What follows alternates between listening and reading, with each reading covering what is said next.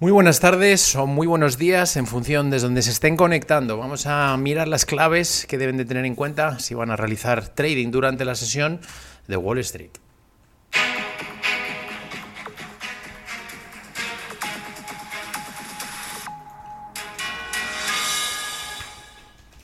Primera referencia, los futuros norteamericanos tras un cierre ayer eh, positivo, en este caso vienen con caídas. Los símiles del S&P 0,7 abajo, están los 3.889 puntos, los del Dow Jones Industriales caídas del 0,6, 30.918 puntos y los del Nasdaq caídas del 0,8, 11.931 puntos. Mirando ya porque arranca, arranca hoy en Washington la reunión de dos días por parte de la Reserva Federal de Estados Unidos. De hecho, estamos ya a 24 horas, algo más de 24 horas, en exactitud 29 horas de conocer cuál va a ser la decisión adoptada por parte de la Reserva Federal Norteamericana. Estamos conociendo o siguiendo de cerca las actualizaciones de las expectativas que nos eh, ofrece la CME de cara a lo que nos podemos encontrar mañana y ahora mismo se está descontando a un 82% que la Fed mañana subirá los tipos de interés en 75 puntos básicos, lo que dejaría el rango de tipos de interés ya entre el 3 al 3,25%. Solamente ahora mismo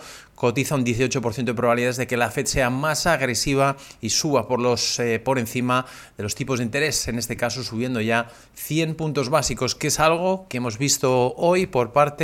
del Riksbank. El Banco Central de Suecia sorprendido contra pronósticos, esperaba una subida en 75 puntos básicos. Finalmente, el Banco Central de Suecia ha subido los tipos en 100 puntos básicos. Ha sido también desde que se anunció esa decisión, prácticamente tras una hora de la apertura europea, giraba por completo el sentimiento del mercado. En este caso, aceleraba la cotización de los bonos, los rendimientos de los bonos norteamericanos que están tocando, en este caso, máximos de los últimos años y que que están reflejando de nuevo esas posibilidades de que la Fed pueda solapar y seguir los pasos que acabamos de ver hoy eh, por parte del Banco Central de Suecia. Por lo tanto, inauguran esa temporada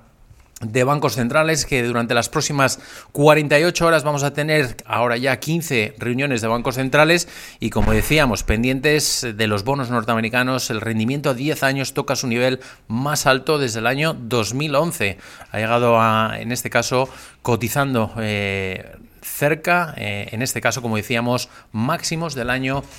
2011. Y mirando lo que nos indican los analistas de cara a lo que nos podemos encontrar de cara a la reunión de mañana, los analistas de Evercore, Evercore, siguen creyendo que la Fed mañana va a subir 75 puntos básicos, no lo va a hacer en 100 puntos básicos, eso sí, va a utilizar eh, las proyecciones para ir señalando eh, más aumentos de tipos de interés. señala que la media situaría los tipos de interés, el tipo medio aplicaría para finales del año entre un 4 al 4,25%. Establece un máximo los analistas de Evercore del 4,25 al 4,5 y sitúa también de cara al año que viene del 4,5 al 4,75, que sería el rango que entraría ya en el año 2023 y no habría ningún recorte de tipos, al menos hasta el próximo ejercicio, es lo que nos dejaba los analistas de Evercore. También hemos accedido hoy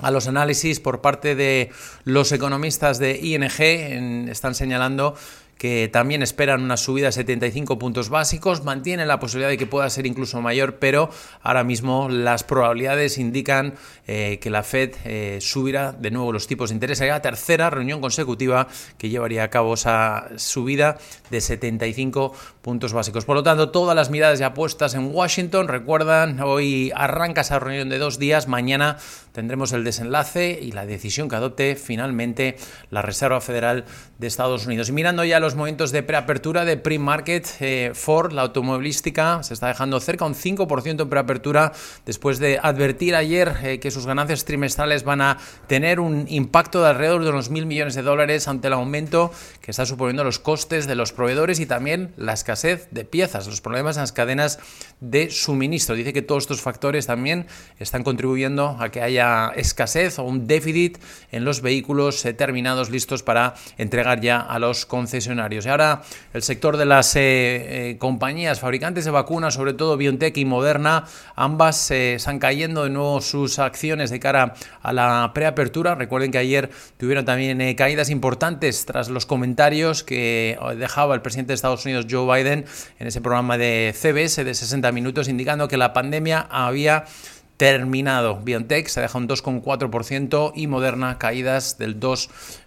Change Healthcare, las acciones de la firma de tecnología de atención médica sube pues cerca de un 8% en preapertura después de que un juez federal haya, fallado en contra del desafío del antimonopolio establecido desde el Departamento de Justicia, la compra planificada de la compañía por parte de United Health por valor de 13.000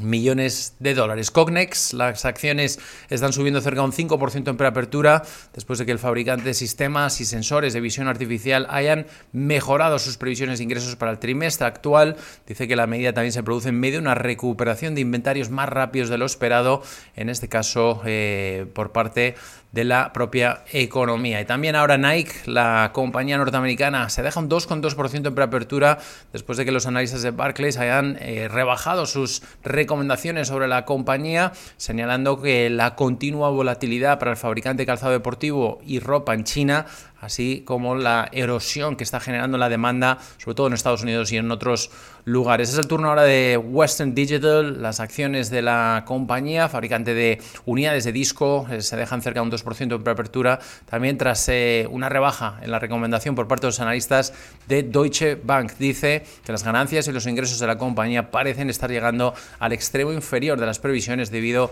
a una caída en la demanda. Y por último, la compañía de cruceros Norwegian Cruise Line se deja, no, sube, mejor dicho, un 3% ya en preapertura después de que los analistas de Truist Financial hayan mejorado sus recomendaciones. Dicen que apunta a una disminución a las cancelaciones y posteriores reservas a precios más bajos. Como ven, noticias, movimientos corporativos que deben de tener en cuenta, sobre todo de cara a la preapertura norteamericana, pero ya pendientes de la Reserva Federal Norteamericana, esa cita que tendremos en la jornada de mañana y veremos si finalmente la Fed opta por repetir la subida de 75 puntos básicos o establece un tono más agresivo ante ese mal dato, ese peor dato de lo esperado que conocíamos la semana pasada, la inflación, en la cual ya los mercados cotizan a un 18% de probabilidades de que la Fed mañana subirá los tipos en 100 puntos básicos, deseándoles que tengan una muy buena sesión de trading por delante.